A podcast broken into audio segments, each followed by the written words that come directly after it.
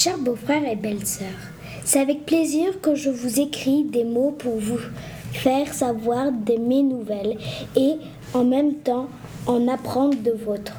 Je vous dirai que je suis toujours en bonne santé et j'ai décidé que ma lettre vous trouve de même.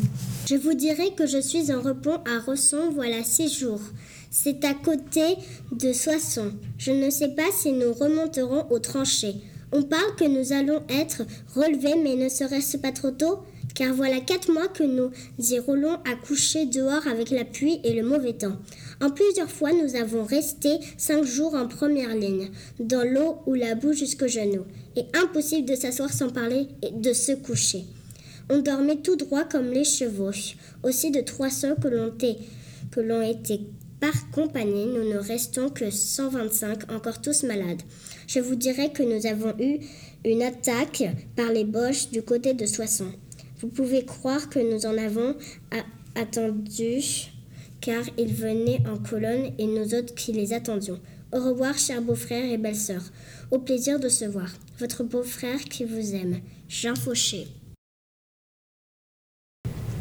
Chers beaux-frères, je vous dirai qu'on vient de nous vacciner au sérium pour la typhoïde. Ils nous ont vaccinés derrière l'épaule gauche. Ça nous a tous mis malades. Il paraît qu'on va nous le refaire trois fois.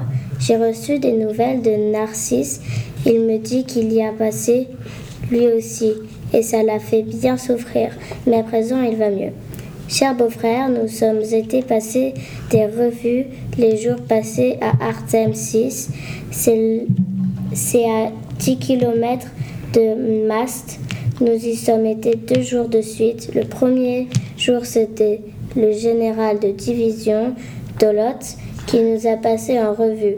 Et le second jour, c'était le général en chef Joffre. Il y avait toutes les divisions avec ses aéroplanes et autos. Je vous dirais que les Marocains arrivent. Nous en avons trouvé deux régiments les jours passés.